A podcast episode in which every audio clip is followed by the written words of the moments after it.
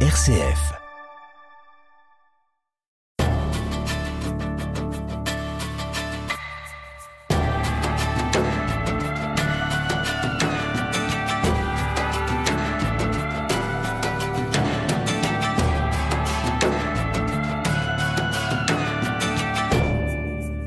Se plonger dans le livre de votre vie, amiral Bernard Rogel, c'est vivre au plus près de l'histoire de la France et parfois du monde de ces 40 dernières années. Pister des sous-marins russes pendant la guerre froide, commander un sous-marin nucléaire à 34 ans et participer au plus près à la dissuasion nucléaire, diriger l'ensemble de la marine française comme chef d'état-major de la marine, et puis devenir pendant plusieurs années le chef d'état-major particulier du président de la République, François Hollande et Emmanuel Macron, euh, durant son premier mandat. C'est-à-dire devenir le plus proche conseiller des présidents sur les questions militaires, stratégiques, géopolitiques. Une vie passionnante que vous nous racontez dans le livre que vous venez de publier aux éditions Talendier et intitulé Un marin à l'Élysée. Alors, amiral Rogel, quand on a eu une vie active, très active, parfois trépidante, qu'est-ce que l'on ressent quand on se pose, comme vous l'avez fait, pour relire sa vie? Mais écoutez, euh, c'est euh, écrire un livre. D'abord, c'est une expérience intéressante que j'avais pas envisagée euh, du tout. il a fallu la, complicité et, l'insistance de, l'éditeur Talendier pour me convaincre d'écrire ce livre. Je dis, c'est pas facile d'écrire parce que quand on a vécu une vie de sous-marinier, quand on a vécu une vie euh, dans l'ombre de président, on est habitué euh, à cette ombre. On, il y a discret, il y a une discrétion. Discret, et puis c'est pas dans notre culture de nous exposer. Euh, je raconte dans, dans ce livre quelques épisodes de la guerre froide en tant que sous-marinier. C'était des choses qu'on ne racontait pas. la Grande Muette, là, le titre de la Grande Muette. Non, je, je vois pas. Je vois pas parce que quand vous prenez le le, le, nombre de livres écrits aujourd'hui par des officiers, c'est assez colossal. Donc je ne crois pas qu'on puisse euh, parler de, de, la Grande Muette. En revanche, euh, tout officier a ce qu'on appelle un, un, devoir de réserve. Et si euh, on essaye d'ouvrir les coulisses, comme j'ai essayé de le, faire dans, dans, mon livre, pour mieux expliquer ce qu'est un militaire aujourd'hui, ce qu'est une prise de décision aujourd'hui, on n'ouvre pas les coffres. Donc on ouvre les coulisses, mais pas les coffres. Voilà, vous pouvez en dire, mais pas trop non plus. Oui, vous avez un devoir de réserve mm. jusqu'à votre mort, de toute façon. Vous ne oui, pourrez bien pas sûr, dire. bien sûr. Surtout ce que, vous euh, auprès des présidents de la République. Que je garderai pour moi. Est-ce que vous avez été ému en relisant votre histoire, parce que mm. vous êtes remonté jusqu'à votre enfance, mm. quand vous vous êtes revu petit garçon de 10 ans qui disait à ses parents je veux aller à Tahiti et je serai amiral. Oui, bien sûr, il y a une sorte d'émotion et, et j'en parlais avec euh, une de mes sœurs euh, pas plus tard qu'il y a deux jours, et, qui m'a dit euh, qui aurait cru ça? Et, c'est l'impression que ça m'a fait en, écrivant ce livre, c'est qui aurait cru ça? Et en même parce temps, que vous, parce que vous n'êtes pas un fils d'eux, vous n'êtes pas un ah fils d'amiral, vous n'êtes pas un petit-fils d'amiral. Je suis d'une famille de Monsieur et Madame tout le monde, et j'en suis fier. Famille modeste. Et une famille, une famille modeste, euh, mais qui se plaignait pas et qui vivait sa vie. Donc c'est effectivement un parcours que je qualifie moi-même d'extraordinaire au sens euh, très littéral euh, du terme, donc un parcours extraordinaire d'un type ordinaire. Qui n'aurait, oui, pas dû se trouver à ces responsabilités que vous avez eues. C'est l'ascenseur social de la France qui permet ça.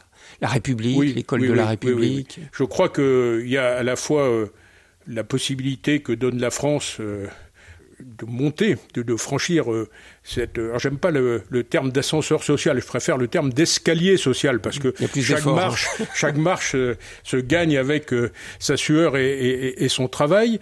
Et puis il y a, aussi peut-être une leçon que, je développais samedi dernier à, à Douarnenez avec la, maman d'un jeune qui vient de s'engager à l'école des mousses, je dit tout est affaire de volonté. Et, j'aime bien citer la phrase que, que citait le général Georgelin, dont, dont été l'adjoint et qui, nous a quittés malheureusement il y a peu de temps. Il disait là où il y a de la volonté, il y a un chemin. Et, c'est ce que j'ai voulu montrer aux, au travers de ce livre aussi. Là où il y a de la volonté, et c'est le message que je délivre aux jeunes, là où il y a de la volonté, il y a un chemin.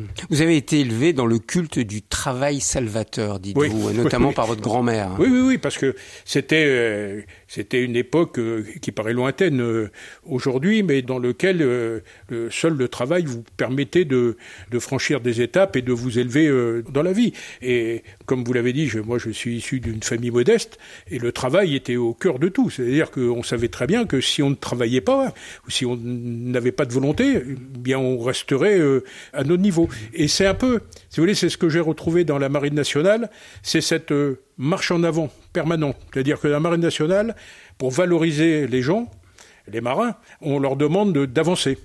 C'est-à-dire qu'il reste rarement, vous ne trouverez pas un marin qui restera 20 euh, ans à, la même place. On lui demande d'avancer et c'est mhm. cet escalier social que vous avez évoqué à, l'instant qui est très valorisant. Et il est encore possible aujourd'hui, parce que vous, vous êtes né en 1956. Est-ce qu'un jeune qui a 20 ans aujourd'hui peut rentrer dans la marine nationale et un jour devenir amiral on, a une école formidable dont, dont j'ai fait un peu de promotion au travers de, ce livre qui s'appelle l'école des mousses. L'école des mousses, c'est euh, une école qui recrute les jeunes qui veulent quitter le, cursus scolaire pour des raisons diverses à l'âge de 16 ans. Et ils viennent dans, dans, la marine, ils font cette école de mousse, donc ils, ils démarrent au plus bas de, de l'échelle, et il y en a qui arrivent amiraux. Donc, euh, on n'a pas besoin de faire l'école navale et d'être très brillant en mathématiques pour devenir amiral. Disons que c'est plus facile quand vous faites l'école navale, parce que vous êtes inscrit plus haut dès le départ euh, dans, le cursus. Vous commencez comme euh, jeune officier, mais euh, c'est valable pour tout le monde. Visage, Thierry Lyonnais. Amiral Bernard Rogel, on va pas faire tout le parcours hein, de toutes mm. les formations que vous, vous, avez suivies. On va aller directement sur l'eau. Mm vous avez fait l'école navale, vous êtes marin, et vous dites, sur l'eau, je me sentais véritablement chez moi. Expliquez-nous ça. C'est parce que vous êtes breton, vous êtes né au bord de l'eau à Brest, que vous êtes tout de suite à l'aise sur un bateau? Il y a, probablement, pardonnez-moi, il y a probablement une, sorte d'atavisme, euh, etc. Mais vous savez, dans, dans la Marine nationale, quand on fait un petit sondage, il y a à peu près 25% des gens qui sont bretons, donc une forte colonie, si je puis dire, euh, de Bretons dans la marine, mais il y a aussi 25% des gens qui viennent d'Alsace-Lorraine. Donc euh, tout ça pour dire qu'il n'y a pas mmh. besoin d'être breton pour arriver euh, et faire une carrière dans la marine nationale. Les 50% autres venant de, différentes régions de France. Donc je crois que c'est comme je l'explique dans, dans mon livre, j'ai toujours été attiré par la mer. Et j'ai toujours été attiré par la mer parce que c'était une époque euh, socialement difficile, euh, ma jeunesse. C'était mai 68, donc c'était euh, une période extrêmement troublée. Et pour moi, c'était euh, la mer, c'était le rêve et la découverte. Et j'étais d'ailleurs passionné par l'aventure, le voyage. C'était l'aventure, le voyage à une époque où on ne prenait pas l'avion comme un, oui, comme un nom pour euh, pour franchir euh, les océans. Donc c'était que quand je disais je veux aller à Tahiti, c'était une manière de dire moi je veux vivre autre chose que rester sur mon tas de cailloux mmh. près de la mer. Je veux aller voir autre chose. Et ce rêve, il est fondamental pour un jeune. Amiral Bernard Rogel, c'était le désir de voyager, le désir de découvrir le monde, ou c'était le désir d'abord et avant tout de servir la patrie? C'est les deux. Ce sont les deux. Je disais euh, souvent, euh, auparavant, que j'ai choisi d'être marin avant d'être militaire, mais en réalité, euh, c'est aussi quelque chose que m'ont appris mes parents et ma grand-mère, c'est le besoin de servir les autres. Dans un milieu modeste, à l'époque, on comptait beaucoup sur la solidarité de, de tout le monde. Quand quelqu'un avait un pépin, tout le monde se serrait les coudes pour l'aider. Et ça, c'est quelque chose, ce sens du service de l'autre, c'est quelque chose qui m'a été inculqué euh, très jeune. Et donc, euh, j'avais à la fois le désir de rêve, le désir de nouvelles conquêtes, le désir de découverte, et puis ce désir de, servir les autres. Et finalement, c'est ce qui m'a guidé tout au long de ma vie. Alors, ce qui m'a sidéré dans votre parcours, euh, amiral Bernard Rogel, c'est on vous sent à l'aise sur l'eau, vous aimez ça, vous naviguez sur la Jeanne d'Arc, vous naviguez sur d'autres bateaux, vous aimez ça, le contact avec la mer, et puis vous devenez sous-marinier. vous allez sous l'eau. Vous allez passer votre carrière, en gros, en fait, de 1980 à 2002, sous l'eau, comme sous-marin. Alors pourquoi ça? C'est vrai, ça, ça, peut paraître euh, paradoxal. Mais euh, alors en réalité, je ne découvrais pas tout à fait le milieu des sous-marins, puisque j'explique que j'avais un frère aîné qui s'était lancé dans cette carrière-là comme mm. euh, sous-officier, officier marinier. Euh, dans la marine. Donc c'était quelque chose que, que je suivais. Mais c'est vrai que c'est une question que je me suis posée, je le raconte d'ailleurs dans, le livre. Quand on m'a demandé, on m'a envoyé faire un stage sur un sous-marin, j'ai été tout de suite conquis. Qu'est-ce qui vous a plu Alors, dites-nous tout de suite, qu'est-ce qui vous a fasciné dans le sous-marin J'étais conquis par euh, la patte humaine des, des sous-marins. Quand vous êtes sur un sous-marin, vous dépendez de tout le monde. J'ai souvent l'habitude de dire on vit pour les autres, sur les autres, par les autres. Et, Plus que sur un bateau. Ah oui, oui, parce qu'il y a une notion de sécurité. Quand, quand vous allez sous l'eau, il y a une notion de sécurité très importante. Et finalement, votre vie, vous la confiez, euh, votre vie d'officier, vous la confiez au, plus simple matelot. S'il fait une bêtise, tout le monde va au fond. Donc euh, cette, euh, ce respect de l'autre, cette confiance en l'autre, cet esprit d'équipage, comme que je, qui est une expression que je, je, cite souvent, il est particulièrement fort sur les sous-marins. Il est vrai ailleurs également, mais il est particulièrement fort sur les sous-marins. Et puis c'est un milieu où finalement on s'impose plus par sa compétence que par le grade. Et ça, c'est ça, c'est assez fantastique aussi. Moi, les gens qui m'ont formé à bord des sous-marins, ce sont des sous-officiers. Mmh. Pourtant, j'étais lieutenant.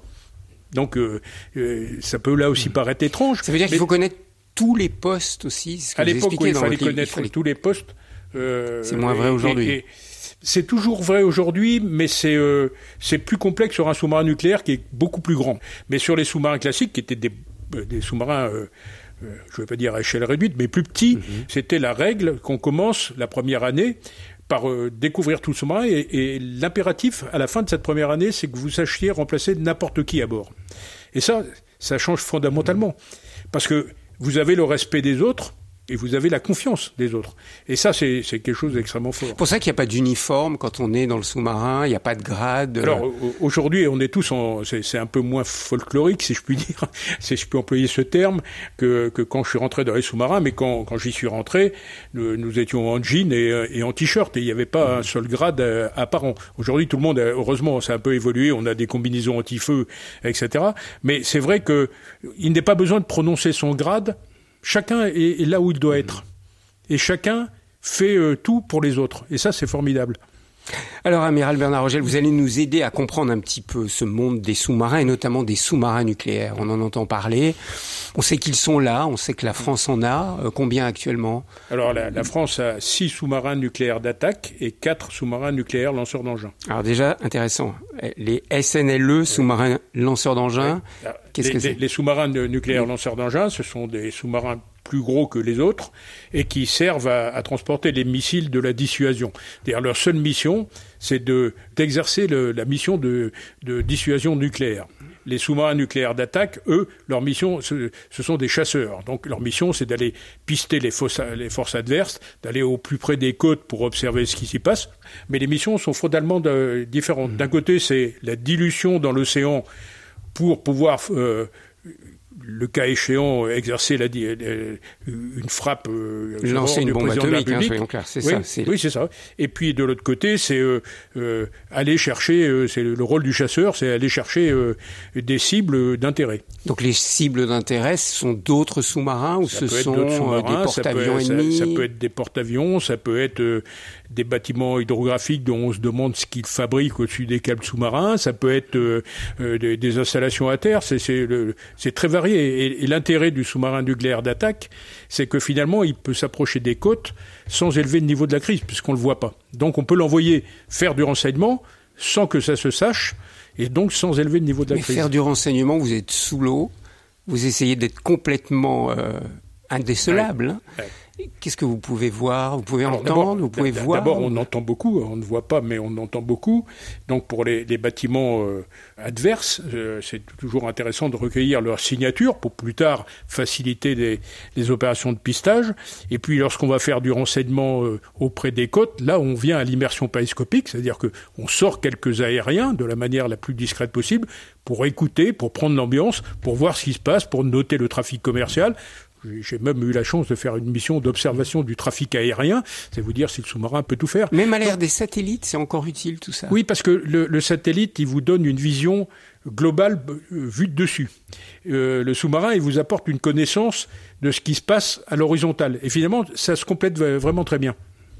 Alors, amiral Bernard Rogel, vous avez été commandant de ces fameux sous-marins nucléaires lanceurs d'engins qui portent ces ogives. Mm qui tourne en permanence. On en a combien en permanence, nous, en France le, le, contrat euh, aujourd'hui, c'est un au moins en permanence. Un au moins. Et en cas d'alerte de tension ah oui, euh, Les quatre partiraient euh, probablement. Donc avec la possibilité de lancer des ordres du président de la République. Il n'y a que Ah lui oui, qui il y a peut que donner lui- Il n'y a que lui qui ordre. peut donner cet ordre-là. Comment on est intérieurement quand on commande un sous-marin comme celui-ci? On vous envoie en mission. Vous êtes là pendant 80 jours, hein, je crois. Entre 60 70 et 80 jours. oui. Vous êtes sous l'eau le plus discret possible. Mhm. Vous tournez avec vos ogives nucléaires. Ce, ce sont des vraies ogives nucléaires Ouais. que vous avez. Et au signal du président de la République, Mhm. vous pouvez envoyer cette bombe qui va être euh, bien plus puissante que les bombes d'Hiroshima et de Ouais. Nagasaki. Ouais. Aujourd'hui, elles sont combien de fois plus puissantes que Oh, Hiroshima et c'est, euh, Nagasaki Nagasaki, c'était euh, 20 kilotonnes. Euh, chaque missile aujourd'hui embarqué transporte 6 ogives euh, d'un peu plus de 100 kilotonnes. Donc vous voyez, c'est assez considérable. Mais vous- vous- enfin, je, je voudrais euh, insister là-dessus parce que les gens abordent souvent le, le problème de dissuasion par euh, Hiroshima et Nagasaki. C'est la seule fois où on les a utilisées. C'est la seule fois où on l'a utilisé, mais en réalité, la dissuasion, c'est pour éviter que ça se reproduise. La dissuasion, elle n'a pas, en tout cas vue par la, par, par la France et par la plupart des, des pays dotés, elle n'a pas pour objet de faire la guerre. Elle a pour objet de l'empêcher. Et elle l'empêche par la menace d'une destruction considérable. Donc, si vous voulez, on n'est pas dans une approche et quand vous parliez de l'état psychologique, euh, j'imagine, des, des commandants, on n'est pas dans une approche où on se dit euh, tous les quatre matins, on va appuyer sur le bouton. Non, mais On- on, on peut recevoir. prêt. Oui, vous on êtes est prêt pour ça. On est prêt, peut on prêt. recevoir l'ordre. il faut vous entraîner pour ça quand, aussi. quand- quand on a euh, quand on a ce genre de responsabilité, il faut se poser la question Mmh. avant, parce que après après c'est un peu tard. Mais en même temps, avec la certitude que notre mission euh, c'est bien défendre la paix. Et d'ailleurs, ça a plutôt bien marché, puisque Mmh. depuis 1945 jusqu'à nos jours, il n'y a pas eu de guerre majeure. Oui. La dissuasion, effectivement, fonctionne jusqu'à maintenant. Oui. Mais vous vous êtes quand même posé la question, j'imagine, si je reçois ordre du président de la République, suite à une menace ou suite à un bombardement sur notre pays, à mon tour, de renvoyer cette bombe sur Pyongyang ou sur euh, Moscou. Oui. Alors dis pas des noms par hasard. c'est- Comment on c'est- vit c'est- ça c'est- Comment on c'est- vit C'est ça pas si binaire que ça, euh, parce que en réalité, euh, la- la- euh, on ne répondrait par la dissuasion qu'à des situations de légitime défense extrême. Donc on n'est pas sur euh, une attaque euh, faible. Euh, Ce qui est en jeu là, c'est la survie du pays, la survie de la nation, la survie de nos compatriotes. Donc on, on est dans, dans le rôle de protection et on a une grande détermination pour le faire. Et encore une fois, c'est une réflexion qu'on mène avant.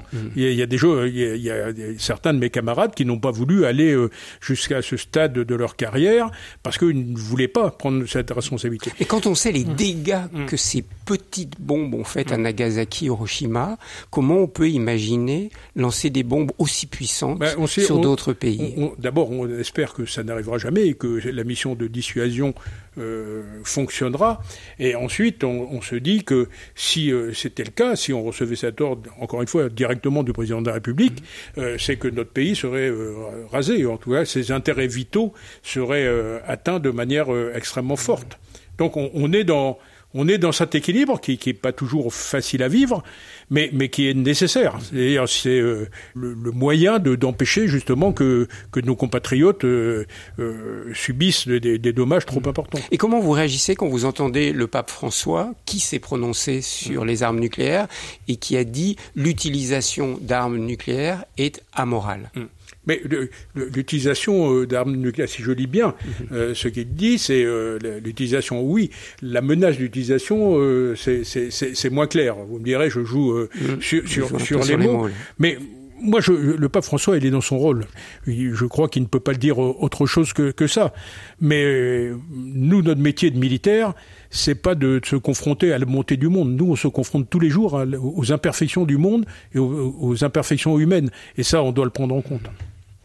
On peut envisager autre chose aujourd'hui que la dissuasion nucléaire pour pacifier le monde?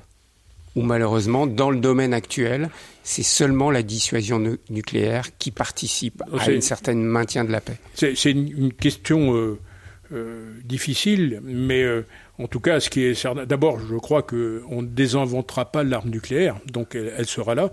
Il faut tout faire, comme c'est la politique française, pour appliquer le traité de non-prolifération qui a trois volets. Euh, le premier volet, c'est justement la non-prolifération, c'est-à-dire que cette arme ne soit pas disséminée euh, ailleurs que dans les cinq puissances dotées. La deuxième volet, c'est euh, le désarmement, c'est-à-dire que les puissances dotées s'engagent à aller vers un désarmement qui aujourd'hui euh, euh, est effectif, parce que quand je prends le cas de la France, par rapport au début de ma carrière aux forces marines, on a désarmé un tiers de nos capacités nucléaires, on a supprimé la composante terrestre de notre capacité nucléaire, on a démantelé notre usine de, production de matières fissiles, on a signé le traité d'interdiction complet des essais nucléaires. Donc Mais est-ce qu'en face c'est la même chose? Est-ce que les Américains font la même chose est-ce que les Russes font la même chose? Oui, parce que le traité, si vous voulez, j'ai un chiffre que je cite souvent qui ne va pas vous rassurer, qui est de dire pendant la guerre froide, on avait 70 000 têtes nucléaires dans le monde. Aujourd'hui, il y en a 10 000. Il y en a 10 000 et les accords New Start, qui ont été signés de manière bilatérale entre les, les Russes et, les Américains, prévoient que seulement 1550 têtes nucléaires soient, soient déployées. Donc on va, on, a réussi à, à, faire baisser ça. Et il faut aller, euh, il faut continuer à, à, à promouvoir ce désarmement. La difficulté, c'est à la fois de de convaincre qu'on désarme et d'empêcher la prolifération. Parce que aujourd'hui, il y a une certaine sagesse. On pourra, si vous le souhaitez, parler de, de l'Ukraine, mais il y a une certaine sagesse dans, chez les dirigeants qui ont la, puissance nucléaire. Parce qu'ils savent très bien que si demain ils venaient à l'engager, les, conséquences pour leur population, pour leur État seraient euh, absolument euh, considérables. Donc il y a une espèce d'équilibre. Dans le temps, on appelait ça l'équilibre de la terreur. Il y a une espèce d'équilibre. La question est, est-ce que si certains euh, venaient à acquérir cette arme nucléaire, ils auraient la même sagesse? C'est ça la vraie question.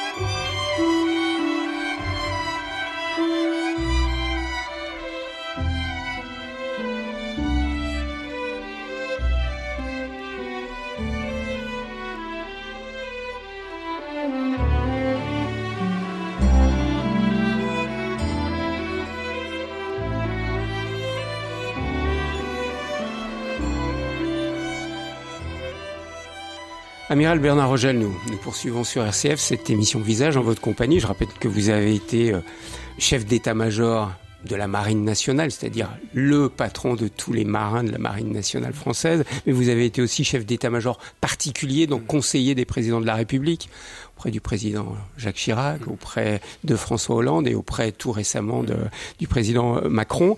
Vous avez beaucoup travailler sur la maritimisation du monde. Mmh. Ça, c'est un, un, domaine qui vous tient à cœur. Vous avez théorisé sur cette notion-là. Alors on dit, la France est une puissance maritime. C'est vrai La France est, réellement une puissance maritime. C'est vrai. Alors attention, il ne faut pas euh, uniquement considérer euh, la puissance conférée par la marine nationale, qui est une marine euh, d'exception, et qui est parmi les, meilleures au monde, même si elle n'a pas le format de, de la marine des États-Unis d'Amérique ou, de la Chine. la Chine. Mais, mais en tout cas, on a une, une vraie marine opérationnelle compétente avec des forces morales importantes. Et moi, je ne manque pas de saluer le, le courage et, le sens du service de, de nos marins. Mais c'est une part de cette puissance maritime. Le reste de la puissance maritime, c'est par exemple la zone maritime. Notre zone maritime, c'est la deuxième au monde, 11 millions de kilomètres carrés. Et, ça nous donne une force incroyable que nos concitoyens perçoivent mal, c'est que ça nous rend voisins du monde. C'est pour ça que nous gardons des petites îles parfois même des rochers inhabités dans mm. certaines parties du monde. Je me souviens d'avoir été aux, îles Glorieuses, mm. qui appartiennent à la France. Il y mm. avait personne sur ces îles. ou euh, Wallis et Futuna. Ou... Ah, Wallis et Futuna, il y a du monde. Là, il y a des habitants. Non, en revanche, Clipperton, Mais Clipperton, vous êtes allé, vous avez. J'ai changé le pavillon sur Clipperton lorsque j'ai fait. Euh, Donc c'est pour ça qu'on garde, qu'on garde bah, ces lieux-là. Oui, d'abord on les garde parce que c'est l'histoire de la France. C'est notre territoire au même titre que la métropole. Oui, mais beaucoup de gens se demandent à quoi ça sert. bah, ça sert à avoir une zone maritime dans lequel il y a des ressources halieutiques il peut avoir des, à l'avenir, et j'y reviendrai, des ressources pharmaceutiques, par exemple, des ressources minérales. Et puis, encore une fois, ça nous donne une force incroyable que j'ai pu percevoir lorsque j'étais chef d'état-major de la marine et lorsque j'ai accompagné les présidents de la République, c'est que quand on, on, va en déplacement dans n'importe quelle ville, dans la plupart, alors évidemment, pas, pas dans les pays complètement continentaux, mais dans tous les pays qui ont une façade maritime, c'est-à-dire la, grande, la très grande majorité des pays, eh bien, on est reçu en voisin et non pas en étranger. Et ça, ça change fondamentalement. C'est-à-dire quand on va en Nouvelle-Zélande, par exemple, ben, on est voisin parce qu'on a la Nouvelle-Calédonie. La Nouvelle-Calédonie, quand vous allez en Afrique du Sud, vous êtes voisin parce que vous avez la, Réunion. Quand vous allez au Mexique, vous êtes voisin parce qu'il y a la Martinique et la, Guadeloupe. Donc, on, a cette force-là. Et c'est quelque chose qui est palpable, qui est tangible et qu'on doit utiliser. C'est-à-dire cette capacité. En plus, si, pardonnez-moi l'expression, on, est un voisin euh, sympathique. Euh, nous, on on n'essaye pas d'imposer, on n'essaye pas d'envahir, on, est plutôt pour euh, le dialogue et le droit international. Donc, on, a une voix qui porte grâce à ça. Mais quand on vous dit, mais c'est de l'ancien colonialisme, ça Ah non, pas du tout, pas du tout. Ah ben, non, non, non. regardez, en Nouvelle-Calédonie, ils veulent leur indépendance. Bah, regardez, à Tahiti, ils veulent leur indépendance. S'ils voulaient leur indépendance, ils auraient voté pour l'indépendance. Ils ne l'ont pas fait. Non, non, je crois qu'il y a, euh, les territoires euh, ultramarins. je dis ça parce que, surtout, je dis ça à Paris, souvent, parce que les Parisiens ont une vision d'abord parisienne de la France, puis ils ont une vision euh, métropolitaine de la France, et ils ont parfois du mal à aller jusqu'au territoire ultramarin. Mais les territoires ultramarins, c'est la France. Ça vous en êtes rendu compte quand vous étiez à l'Élysée? Non, pas à l'Élysée, pas à l'Élysée, mais quand on discute dans, dans, les dîners, comme on dit, euh, on, on, voit que cette approche, elle est, elle est très vraie. Mhm. C'est-à-dire que quand on va dans n'importe quel territoire ultramarin, il faut se persuader que c'est la France avec mhm. les mêmes droits et les mêmes devoirs. Alors, puissance maritime, on l'a vu. Est-ce qu'on est vraiment encore une puissance militaire, Bernard oui, Rogel? Oui, alors, c'est... Ou est-ce qu'on est tout petit, on est des nains à côté de la Chine ou des États-Unis? Alors, vous ne me ferez pas rentrer dans un discours misérabiliste, n'essayez même pas. Mais non, non, non. On a, on a des armées qui sont à, la taille de notre pays. Nous, ne sommes pas une superpuissance au, au même titre que superpuissance en taille, une superpuissance en, en population comme euh, la Chine et, les États-Unis d'Amérique. Mais on a beaucoup de choses à faire valoir, pas seulement sur le plan militaire d'ailleurs. Hein. Si, euh, si vous voulez, on peut en, élargir un peu le débat. Euh, on, on a une vraie voix qui porte dans le monde par nos zones maritimes, mais pas seulement, parce qu'on a une histoire, parce qu'on a des valeurs, parce que le siècle des Lumières, parce que plein de choses. Et il faut pas. Moi, je suis très frappé de voir combien euh, la France se sous-estime. On a euh, une voix qui porte. Mais regardez, euh, amiral Rogel, on est tout petit finalement. Un pays qui mesure 550 000 kilomètres carrés, mm. c'est rien à côté des États-Unis ou de la Russie. Vous oubliez encore nos ah territoires ultramarins. Il faut les rajouter. Bon, d'accord. Après, on est en termes de population, on est 70 millions, mais qu'est-ce que c'est à côté d'un milliard 400 millions de Chinois ou d'Indiens? On a des forces qui sont euh, différentes. Moi, je dis souvent, je, à des gens qui aiment le misérabilisme. Euh, non, c'est pas du misérabilisme, c'est de la lucidité ou c'est de la logique. Oui, alors vous avez raison. Vous avez raison. Il faut il faut savoir à quelle place on est en taille. Mm. Mais en force, et en force morale, on est beaucoup plus grand. En force morale. Et en force morale aussi, j'insiste, parce que notre voix est une voix de dialogue et, une voix de, de euh, comment dire, de j'allais dire bonté, c'est sans doute un, peu trop fort, mais en tout cas une voix qui respecte le droit international, une voix qui, qui porte pour la défense des droits de l'homme, une, une, voix qui porte pour nos valeurs. C'est parce qu'on dialogue avec tout le monde Oui, on dialogue avec tout le monde. On, m'a dit qu'une des forces de la diplomatie française, c'était cette capacité de dialoguer finalement avec tout le monde. On dialogue avec tout le monde et on n'a pas de de velléité. Euh, de, on cherche pas à avoir des conquêtes territoriales, on ne cherche pas à faire mal. Nous, ce qu'on veut, c'est créer du, du, consensus et protéger le droit et ça, c'est votre expérience auprès des présidents de la République bien qui sûr, confirme cela. Et il et, et, faut pas se, se tromper. C'est euh, cette voix porte encore, cette voix de la raison par rapport à la voix de la force qui se développe, elle porte encore parce que beaucoup de pays cherchent cette voix et nous écoutent. Et quand le président dit... Ou nous écoute pas, malheureusement. On l'a vu, on l'a vu là avec l'Ukraine. On a vu combien mm. le président Macron auprès duquel vous avez été mm. toute la période du premier mandat. Vous n'étiez pas auprès de lui pour mm. cette crise de mm. l'Ukraine, mais vous avez été avec lui lors de tout son premier mandat. Vous avez vu à quel point il a voulu dialoguer avec Bien sûr, mais le je président crois Poutine eu, Il a eu raison de pouvoir dialoguer jusqu'au bout. Mais ça n'a pas marché. Ça peut pas marcher tout le temps. J'aimerais vous dire, mais vous, vous avez sur le moment des voisins turbulents et d'autres voisins sympas. Euh, c'est le, voisin turbulent. Vous commencez pas euh, pour parodier les tontons flingueurs. Vous vous commencez pas, pas par lui mettre un vous cherchez à, lui parler, vous cherchez à le convaincre, vous cherchez à l'amener sur la voie de la raison. Il y a des fois ça marche, il y a des fois ça marche pas. Mais la culpabilité, ça serait de ne pas essayer. Et donc, pour revenir à ma question, euh, Bernard Rogel, on compte vraiment aujourd'hui, d'un point de vue militaire et diplomatique dans le monde. Parce que, du point de vue diplomatique, euh, c'est certain. Notre voix porte. D'abord euh, aussi parce que nous sommes euh, un membre permanent du Conseil de sécurité de l'ONU, mais pas seulement. Nous avons aussi des arguments à faire valoir dans le dialogue et dans la recherche de compromis, etc. Et, encore une fois, cette notion de puissance d'équilibre avec un S, elle est très vraie et, elle est recherchée par la plupart des pays. Alors effectivement, pas par les pays velléitaires, mais par les pays qui veulent un monde en paix. Elle est recherchée. Et je crois que le danger aujourd'hui, si vous voulez, c'est que on voit bien que les stratégies de puissance reviennent au premier plan euh, par rapport au, dialogue. Et on voit un affaiblissement du multilatéralisme.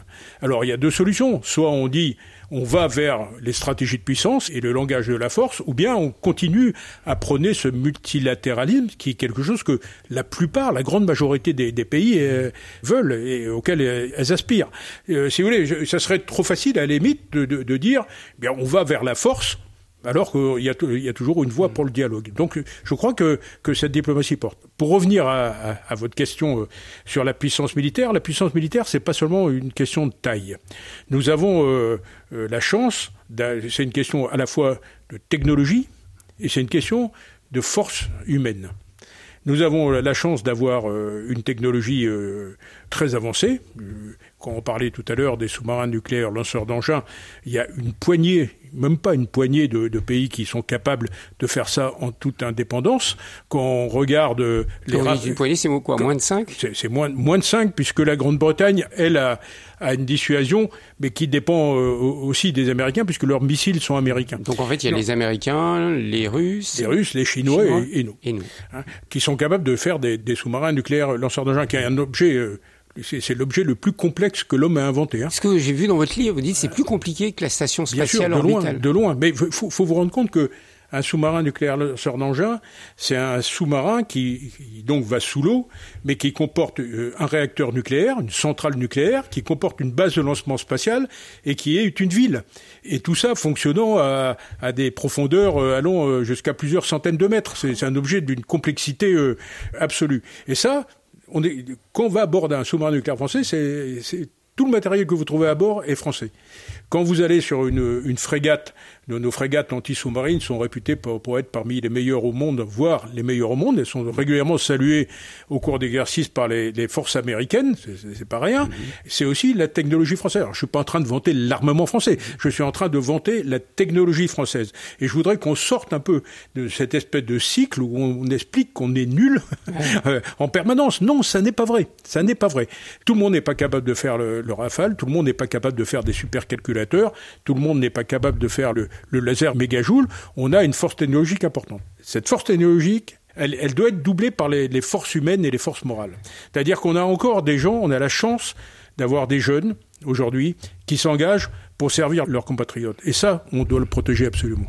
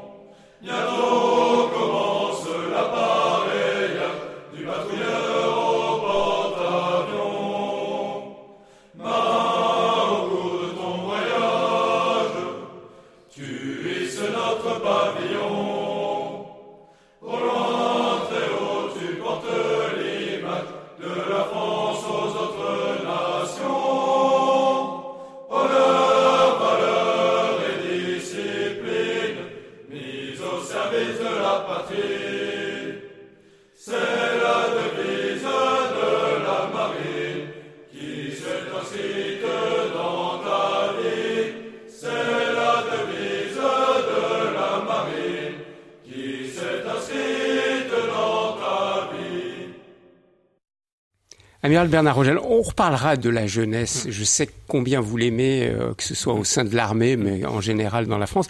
Mais j'aimerais qu'on parle de toute autre chose maintenant. C'est la vie de famille. Parce que, on le voit en vous lisant, vous dites, ma famille, ça a été mon refuge. Vous êtes marié jeune et tout de suite, à peine marié, vous êtes parti embarquer sur la Jeanne, plusieurs mois autour du monde. Et puis avec la carrière que vous avez eue, en vous lisant, je me suis dit, mais comment a été sa vie de famille? Alors dites-moi, comment on fait pour associer une vie d'officier de marine? D'abord, on va parler de ça. Après, on mm. parlera de la vie à l'Élysée, parce mm. que là, ça devait être encore pire. Mm. Mais parlons-nous déjà de la vie de marin. Vous partiez parfois combien de mois sans voir votre femme? euh, sur, la Jeanne d'Arc, on partait euh, près de six mois à l'époque, et ensuite, euh, alors sur les sous-marins nucléaires, c'était des patrouilles euh, de trois mois à peu près. Il n'a pas de nouvelles en plus. ah non, alors sur les sous-marins nucléaires lanceurs d'engins, c'est euh, euh, blackout total puisque le, seul le commandant sait où il se trouve et, toutes les informations qui arrivent à bord sont filtrées. Et vous en profitiez pas pour écrire à votre femme, quoi. on n'aimait jamais par, des, des, soucis de discrétion. Donc ça demande d'avoir une famille forte. Une femme forte, c'est ça. moi, je passe ma, ma, vie à rendre hommage aux femmes de marins qui nous supportent au sens, dans tous les sens du terme, mhm. mais qui nous apportent un, un, support familial qui est essentiel. Essentiel. Moi, j'ai eu la chance d'avoir une famille extrêmement soudée. Je lui en ai fait voir de toutes les couleurs, hein, parce que j'étais pas souvent là, parce qu'on déménageait euh, tous les deux ans pratiquement, donc avec un rythme. On changeait, mes enfants ont changé d'école, et, etc. Donc ça veut dire tout le monde paye ça d'une certaine manière. C'est-à-dire votre épouse doit accepter de déménager tous les deux, trois ans, vos enfants de perdre leurs copains d'école et de déménager. Comment ils ont réagi? Ils ont réagi bien, bien, heureusement, mais ils ont réagi parce que ils sont, je crois, les, les familles militaires sont imprégnées dans ce sens du service de l'État. C'est-à-dire qu'elles comprennent ce qu'on fait et elles comprennent pourquoi on, le fait. Et ça, c'est tout à fait important. Et puis, vous savez, euh, je, le dis, je crois, dans, mon livre, c'est aussi le lieu de de mouillage sûr où on vient s'abriter quand il y a des tempêtes euh, de toutes sortes ou, des coups de vent de, de, toutes sortes. Et ce cercle familial, il est essentiel. Essentiel parce que c'est celui qui vous permet de, de respirer un peu. Vous avez cité les postes que j'ai eus, c'était des postes où on faisait beaucoup d'apnée familiale, comme, je le dis dans le livre, mais ce cercle familial, il est, tout à fait essentiel. Et puis vous savez, ça, assez étrangement et peut-être paradoxalement, je trouve que le métier de marin renforce encore le couple. C'est-à-dire que finalement, on se retrouve encore avec plus de force, avec ma femme, avec mes enfants, alors même si aujourd'hui, je, le dis euh, parfois euh, en riant, euh, je découvre des événements qui se sont passés pendant que mmh. j'étais en mer. Ça m'arrive encore, ça m'est arrivé il y, a, pas très longtemps, mais ça donne une force extraordinaire. Le plus compliqué, en réalité, je sais que ma femme va me dire quand, quand, elle va attendre ces paroles, mais c'est de se retrouver après, quand on a fini sa carrière marine, et de venir envahir le, cercle, le cercle d'autonomie. Quel contraste, j'imagine. Le, cercle d'autonomie qu'on a laissé à, à sa famille. Et là, on, on, revient un peu comme euh, pas comme un étranger, faut pas exagérer, mais un peu comme un éléphant dans un magasin de porcelaine, mhm. où finalement on essaye de, retrouver une place, mais tout en veillant à, laisser euh, la large autonomie qu'on a laissée à tous euh, pendant qu'on n'était pas là. Ça veut dire que c'est presque plus dur, vous nous dites maintenant que vous êtes à la retraite, que lorsque vous étiez tout le temps Je dis ça en plaisantant, ça, s'est très bien passé, mais c'est vrai, il faut faire, il faut faire attention parce que ce, sont deux rythmes de vie euh, mhm. totalement différents. Et alors ces grandes absences quand vous partiez dans les mhm. sous-marins, Bernard ça vous a préparé aussi à ce rythme, allez, extrême, ce rythme de fou, hein, on, va le voir, dans votre deuxième partie de vie où vous étiez euh, chef d'état-major particulier auprès des présidents de la République. Donc on se doute et on le voit dans votre livre que le rythme de l'Élysée, c'est pas vraiment les vacances, quoi. C'est vraiment un, non, non, un, rythme impressionnant. il faut bien que, que nos compatriotes comprennent que L'Élysée, c'est c'est pas les ordres de la République tels qu'on les voit euh, à la télévision. Mmh. L'Élysée, c'est une ruche bourdonnante qui travaille euh, jour, et nuit. Jour, et, nuit. Mmh. Euh, je raconte quelques épisodes dans dans, dans ce livre où, où j'explique qu'il me fallait trouver un, un, lit de camp pour camper dans mon bureau pendant des crises sérieuses. Mais c'est un outil qui est que pour, pour, lequel moi j'ai beaucoup d'admiration et, et, qui travaille extrêmement bien. C'est-à-dire tout est fait pour là aussi pour, par un engagement euh, au quotidien, mmh. euh, mais au quotidien 24 heures sur 24 pour le service de la France. Alors euh, Bernard Rogel, on, va découvrir avec vous ce côté-là qui est peu connu, en fait, cette fonction qui a été la vôtre. Je l'ai découverte en, vous lisant dans ce livre, Un marin à l'Élysée. Euh, vous êtes chef d'état-major particulier. Enfin, vous avez été chef d'état-major particulier. Alors, on va expliquer déjà aux Français. Il y a le chef d'état-major. Point. Chef d'état-major, lui, c'est le chef d'état-major des armées, mhm. c'est celui auquel vous faites référence, qui est le patron des armées et qui conduit les opérations euh, militaires de, la France. Et donc de toutes les armées. Hein. De toutes les armées. C'est le patron de, toutes, les armées. C'est-à-dire que quand j'étais chef d'état-major de la marine, mhm. c'était en quelque sorte mon patron pour les opérations. J'avais une large autonomie pour euh, la conduite euh, fonctionnelle, si je puis dire, de, de la marine, mais pour les opérations, c'était lui. Et puis vous avez un chef d'état-major particulier qui est placé auprès du président de la République et qui est si je devais le résumer en quelques mots, qui est son conseiller militaire et, stratégique. pour la partie stratégique, on partage cette tâche avec le conseiller diplomatique, je l'explique dans, dans mon livre, mais on est auprès du président pour lui servir de, conseil, pour lui amener une vision euh, stratégique, pour lui amener euh, aussi, euh, pour lui tirer la manche qu'on pense que quelque chose ne va pas bien dans, dans, une opération. Alors tout ça se fait pas contre le chef d'état-major des armées. Hein. c'est ce que j'allais dire. À quoi ça sert Est-ce que ça sert? Est-ce que c'est pas double emploi? Est-ce que c'est pas le chef d'état-major des armées qui devrait être proche du président de la République Non, parce que alors c'est euh, la surveillance des opérations, c'est l'une des fonctions du CEMP qui n'a pas à faire d'entrée dans le, périmètre du chef d'état-major des armées, mais dont le rôle est essentiel parce que, en quelque sorte, j'aime bien le présenter comme ça, c'est un traducteur du politique vers le militaire et du militaire vers le politique. C'est-à-dire que le président décline un certain nombre de directives, des, faits politiques à obtenir, et donc le, chef d'état-major euh, des armées, lui, décline les effets militaires. Et tout ça doit être euh, absolument cohérent. Donc en fait, celui qui est le plus proche du président de la République, hmm. qui est, ne l'oublions pas, le chef des armées, hmm en France, c'est vous. oui, c'est le chef. c'était. C'était vous. C'était le chef, d'état-major particulier. Et là, vous étiez, vous voyez, par exemple, président Macron. Durant le premier mandat où vous avez été auprès de lui, hmm. vous le voyiez tous les combien ah ben C'est euh, plusieurs fois par jour. Plusieurs fois par jour Plusieurs fois par jour parce que le, le chef d'état-major particulier, participe avec le conseil diplomatique à toutes les activités internationales, parce que dans les activités internationales, il y a toujours un volet défense ou, sécurité, ou, souveraineté technologique ou, d'autres. Donc, euh, tous les déplacements, vous les faisiez avec tous les déplacements internationaux, oui. Tous les déplacements euh, nationaux concernant la défense, oui. Euh, donc, on, on, est en permanence avec le président et on le voit plusieurs fois par jour. C'est vous qui, au moment de sa prise de pouvoir, son installation, avait un moment particulier mm. en tête à tête avec lui pour les forces nucléaires. Oui, absolument. Pouvez nous dire, alors je sais que c'est secret, mais pouvez nous dire ce qui se passe Je vous dirai pas euh, ce qu'on dit et ce qu'on fait, mm. mais en revanche, oui, c'est vrai, c'est la première chose que qu'un président euh, euh, reçoit. Alors d'abord, il reçoit le collier de euh, grand, maître de la Légion d'honneur. Mm. ensuite, ou en même temps, il y a la lecture des résultats par le, le, président du Conseil constitutionnel. Et juste après, effectivement, il voit son chef d'état-major particulier pour la passation des pouvoirs nucléaires. Donc je rentrerai pas dans le détail, bien sûr, mais en, gros, c'est euh, les procédures pour que seul lui puisse mettre en œuvre cette. C'est vous qui lui expliquez les procédures. Ah, oui, bien sûr. C'était vous qui lui avez expliqué les, procédures. comment ils ont reçu ça? Bah, vous l'avez vécu avec le président Macron. Moi, je ne l'ai vécu qu'une fois avec, le, président Macron. moi, j'ai trouvé c'est lourd à porter ça. Oui, oui, oui, euh, oui, c'est une responsabilité énorme euh, et, et, et, et qui n'est confiée qu'à quelques hommes euh, sur notre sur notre terre. Mhm. Donc c'est une responsabilité, non? Moi j'ai trouvé qu'il était, euh, je le mets dans dans, mhm. dans, dans le livre d'ailleurs, je n'ai vu euh, ni son dos se voûter, ni ses ni ses épaules se courber. je pense qu'il il, était, j'en suis sûr, mais il était, il avait une profonde réflexion là-dessus. Il était parfaitement préparé. Donc ça a été très facile. Je vous ai trouvé, Bernard Rogel, très bienveillant vis-à-vis de tous les présidents auprès desquels vous avez travaillé. Mmh. Jacques Chirac, François Hollande, Emmanuel Macron. Mmh. Oui. oui, bien sûr. Parce qu'ils sont ils ont vraiment, enfin, j'ai senti de, oui, de l'admiration pour oui, parce ces que, trois hommes dont vous avez moi, parlé. Je, moi, je, je les ai connus euh, de près, si vous voulez. Donc, vous êtes dans dans un cercle qui n'est pas un cercle médiatique ou un cercle politique, vous êtes dans un cercle humain.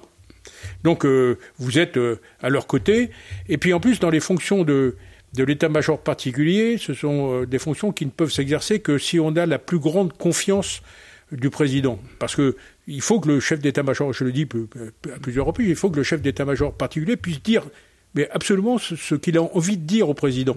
Sinon, ça ne peut pas marcher. C'est ce que vous aviez demandé au président Macron quand il vous a sollicité hum. pour rester encore à ce poste. Vous lui avez dit, vous le dites dans votre livre, j'accepte de hum. venir, comme j'ai été avec François Hollande, hum. mais à une condition. Je vous dirai tout ce que je pense. Alors, euh, on, ne pose pas de conditions au président de la République. C'est un peu ce que vous avez fait. Quand, on, on pose une requête. on, a une requête. Non, c'était important pour moi parce que je ne pouvais pas imaginer travailler autrement. C'est-à-dire que il faut euh, que dans, ce domaine qui, encore une fois, touche euh, au plus près la sécurité de nos compatriotes et la survie de la nation, on ne peut pas euh, faire des circonvolutions ou, se taire quand on a envie de dire quelque chose. Il faut que il ne peut pas avoir d'effet de cours, si vous voulez. Il faut que, que cette relation, que ce que j'essaie d'expliquer, elle soit d'une totale franchise. Mmh et que, euh, alors, il faut accepter pour le chef d'état-major particulier qu'une fois qu'on s'est exprimé, le président décide de faire autre chose. C'est son rôle. C'est d'ailleurs mmh. très, très semblable à un commandant de sous-marin qui écoute euh, tout ce que son équipage a à lui dire, mais qui prend une décision après. Mais en même temps, il faut que le président accepte. En tout cas, c'était la, la, manière dont moi je, je voulais fonctionner. Accepte d'entendre ce que parfois il n'a pas envie mmh. d'entendre. Mmh. Et, et, je dois dire que avec, euh, alors je ne peux pas me prononcer trop pour le président Chirac parce que c'était j'étais qu'adjoint au CEMP, mais il me semble que ça a toujours fonctionné comme ça aussi avec le général Georges Lain. Euh, et, mais avec euh, le président Hollande et le président Macron, ça a toujours fonctionné comme ça. Et ils m'ont toujours laissé m'exprimer parfois avec, euh, avec volonté. Hein. Et comment on fait, Bernard Rogel, quand on est conseiller auprès de ces présidents de la mmh. République et qui ne sont pas de votre sensibilité politique? Je ne sais pas quelle est votre sensibilité mmh. politique, je ne vais pas vous le demander. Mais bon, vous avez eu un François Hollande socialiste mmh. et vous avez un Emmanuel Macron dire, euh, centriste, on va dire. Et j'ai eu un Jacques Chirac. Et vous avez un euh, Jacques Chirac de droite. Donc, on change complètement de sensibilité politique. Comment on le vit? On, le vit bien parce que on n'est pas là pour faire de la politique. Quand on est chef d'état-major particulier, on est là pour parler de défense et, de sécurité de, notre pays. Et à la limite, la, sensibilité politique n'a rien à voir là-dedans. Donc on, est, euh, est dans un, domaine un peu sacré, sans vouloir galvauder ce mot, où notre seule préoccupation est la défense de nos, concitoyens. Euh, ce qui se passe après sur le plan politique, alors il faut quand même accepter globalement euh, que, ça reste dans une sphère euh, d'acceptabilité politique. le programme politique d'Emmanuel Macron mmh. qu'il avait présenté pendant sa campagne électorale mmh. vous convenait Parce que s'il avait fait des propositions qui ne vous venez pas, mais, mais vous n'auriez pas accepté. Non, mais parce que je crois que ça revient à ce que je disais euh, tout à l'heure, c'est que on ne peut fonctionner que dans une totale relation de confiance. Donc si euh, le programme politique ne permettait pas cette relation de confiance, non, je ne serais pas resté, mais je ne serais même pas venu avec François Hollande avant. Et puis j'aurais sans doute refusé euh, d'aller euh, avec Jacques Chirac s'il n'y avait pas eu cette confiance et cette notion d'acceptabilité. Quand vous écrivez, Bernard Rogel, les mm. personnalités politiques ne doivent pas se tromper en confondant loyauté mm. et asservissement chez les militaires. Qu'est-ce que vous voulez dire par là Je veux dire par là que certaines autorité politique pourrait avoir euh, le sentiment qu'un militaire, ça doit mettre euh, la main sur la couture du pantalon et, dire oui à, tout, quelle que soit euh, l'idée qu'il a. Je, crois que, mais c'est vrai chez les militaires, c'est vrai dans pour un grand patron civil, c'est pareil.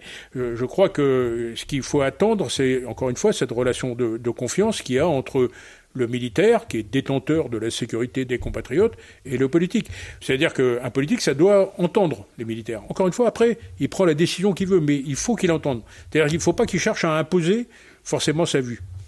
Mais quand vous avez été à ce poste de chef d'état-major privé du président de la République, vous avez vécu ce moment très tendu, assez rare dans l'histoire de la République française, d'un chef d'état-major, Pierre de Villiers, qui démissionne. Parce qu'il était en désaccord avec le budget hmm. de l'armée. Et hmm. ici, à votre place, à ce micro, il nous a expliqué qu'il a démissionné parce qu'il considérait qu'on ne lui donnait pas les moyens de remplir sa tâche. vous, vous étiez là, de l'autre côté, près du président de la République. Comment vous avez vécu ça J'étais, euh, j'étais effectivement là. Je ne l'ai pas vécu bien, euh, parce que Pierre de Villiers, en plus, était un, ami. Euh, nous avions fait le, centre des hautes études militaires ensemble. Mais cet événement-là, je, l'explique dans le livre. Enfin, je livre ma version, qui, forcément, comme elle est personnelle, elle, peut être contestée, mais en tout cas, c'est comme ça que je l'ai ressenti. Ça venait clore un épisode de d'une bonne dizaine d'années de tensions entre la haute hiérarchie militaire et euh, l'exécutif politique, quelle que soit sa couleur. Qui coupait les budgets, c'est ça, de plus en plus, quoi, Disons-le. J'aime pas, oui, vous, pouvez le dire comme ça, mais en tout cas, qui rendait des arbitrages qui privilégiaient autre chose que que la défense, donc qui réduisait. Alors, qui réduisait les budgets. Faut, faut pas exagérer non plus. On avait quand même une armée qui n'était pas euh, misérable, euh, mais en tout cas une armée qui commençait à peiner à faire ces missions, ces missions qui étaient de plus en plus nombreuses, avec des capacités qui étaient de, de moins en moins nombreuses. Donc euh, il y a eu une période de, tension où finalement on a demandé au chef d'état-major euh, un exercice que j'ai voulu expliquer dans ce livre, qui était à la fois de réduire les capacités et les effectifs de, son armée, de changer complètement la nature du, euh, du soutien et de changer l'organisation même du, du, ministère. Mhm. C'était un exercice extrêmement compliqué. Et je le dis souvent, je pense que bon nombre d'entreprises civiles se seraient écroulées s'il n'y avait pas eu euh, la discipline des, des armées. Visage RCF. Il nous faudrait des heures, euh, mm. amiral Bernard Rogel, pour parler de la situation mm. dans laquelle nous sommes actuellement. Mm. Vous, vous avez connu le monde pendant la guerre froide, bien sûr après l'écroulement de l'URSS, et puis le monde actuel. Donc il nous faudrait des heures, bien sûr. Mais est-ce que le monde est vraiment en train de changer complètement? Oui. Euh, oui, oui, oui. La réponse est définitivement oui. On a un monde qui évolue. Alors, euh, un monde statique, si on on se réfère à notre histoire, on, le voit, c'est des périodes de, des modèles stratégiques, c'est des mm. modèles qui durent à peu près une vingtaine d'années. Puis tous les 20 ans, il y a des bouleversements, des bouleversements technologiques, des bouleversements stratégiques, mm. qui font que le modèle, euh, le modèle change. Là, il faut se persuader que le modèle qui avait structuré le monde, le modèle de relations internationales qui avait structuré le monde euh, après la dislocation de l'Empire soviétique, est définitivement arrivé à son terme. On a un retour des, euh, des, des stratégies de puissance, on a une une mondialisation de la puissance, alors qu'auparavant elle était plutôt concentrée dans les mains occidentales. On a un monde qui change fondamentalement. On a une accélération euh, technologique euh, qu'on n'a jamais vue. Je, je, le dis dans le, bouquet, dans, dans le livre. Moi, je suis rentré, euh, même on n'était même pas à l'époque du Minitel quand je suis rentré dans, dans la marine. On a des stratégies hybrides, c'est-à-dire des stratégies qui sont faites pour mettre à mal nos démocraties par des attaques cyber, par un, un, tas de choses. Mais on a cru, je vous interromps, mais on a cru qu'on allait vers la paix. Vraiment, on a cru qu'avec l'écroulement de l'Union soviétique, on allait vers un système à l'occidental, mm. vers la paix. oui, mais c'est pas, mais c'est pas, vrai parce que on a une, encore une fois une redistribution des puissances euh, un peu partout. On parlait tout à l'heure de, la Chine. la Chine aujourd'hui construit une fois la marine française tous les trois ans. Donc euh, on voit bien que elle s'arme et elle cherche à être plus puissante que les États-Unis. cherche à être euh, au, moins aussi puissante que les États-Unis sur le plan euh, sur le plan maritime. On voit euh, l'Afrique qui change complètement de visage parce qu'elle devient de plus en plus jeune. Il y a une explosion démographique en, en Afrique qu'il faut aussi prendre en compte. Donc on voit bien que on est dans une période de bouleversement stratégique et que le modèle d'avant, il est arrivé à son terme. Mais ça veut dire que notre modèle a échoué Prenons l'exemple de la France. La France a essayé d'importer mm. le système démocratique euh, en Afrique. non, nous n'avons pas échoué. Euh, je pense qu'il faut se rendre compte que euh, l'ensemble du système bouge, mais encore une fois, comme il bouge tous les 20 ans, reprenons notre histoire, on voit bien que tous les 20, 30 ans, on a un bouleversement stratégique. Donc aujourd'hui, ça bouge. Donc il faut en tenir compte. Notre problème, je trouve, euh, à nous occidentaux, c'est qu'on a tendance à se figer dans des modèles. Or, aujourd'hui, ce modèle, il, est complètement vibrionnant. Il bouge de partout, et donc il faut s'adapter euh, très rapidement. C'est ce que j'appelle ça l'âge de l'impatience dans mon livre. Il faut s'adapter euh, en permanence à une donne géostratégique qui change extrêmement vite. Et ça, il ne faut pas qu'on loupe ces virages-là. Vous pensez que nous allons vers la paix ou nous allons plutôt vers de grands risques de guerre? On va vers une période qui sera euh, plus instable, qui ne pourra pas être comprise avec le, modèle d'avant. Donc, c'est ce que je veux dire en disant qu'il faut qu'on change de modèle, de modèle intellectuel sur euh, pas mal de choses. Mais euh, enfin, je crois qu'il faut pas être terrifié par ça. C'est la reconduction de notre histoire et, et, et c'est permanent. Donc, il faut. La vérité, c'est qu'il faut en être conscient. Je crois qu'aujourd'hui, on en est conscient, on en a tiré les conséquences, en tout cas, si j'en crois les deux dernières lois de programmation militaire pour ce qui est de la partie militaire. Donc, euh, ne soyons pas terribles. Je ne voudrais pas paraphraser quelqu'un de célèbre en disant n'ayons pas peur, mais, mais, euh, mais, mais c'est le cas. Pour terminer, Bernard Rojol, c'est pas trop dur d'être en retrait, pour pas dire en retraite, après avoir été tellement au cœur, au cœur de, de l'actualité, au cœur de l'histoire. Non, parce qu'on peut se consacrer enfin à sa famille d'abord. Euh, et puis, euh, je ne suis pas totalement inactif. Euh, je, je, suis à l'Académie de Marine, je suis membre du conseil d'administration du Musée de la Marine et de l'Institut français de la mer. Je fais partie du comité ministériel de l'objectif 10 France 2030 sur l'exploration des fonds marins. Donc, j'ai beaucoup d'activités. Et puis, et puis je me suis lancé dans, dans une activité qui me tenait à cœur, qui est le devoir de transmission et je vais euh, dans les lycées parler des enjeux maritimes aux classes de terminale que vous évoquiez euh, au départ de notre entretien. Je vais euh, aussi à l'université de Brest pour parler de géostratégie. Donc je, je considère que maintenant mon devoir, c'est de transmettre ce qu'on m'a donné. Merci beaucoup, Amiral Bernard Rogel. J'étais ravi de, de, vous rencontrer. Et puis, je recommande vraiment ce livre, Un marin à l'Élysée sous-titré Des sous-marins nucléaires au bureau du président que vous venez de publier aux éditions Talendier. Je l'ai lu avec un grand plaisir et j'ai vraiment appris énormément de choses, surtout sur ce métier peu connu de chef d'état-major particulier du président de la République. Merci Bernard Roger. Merci infiniment.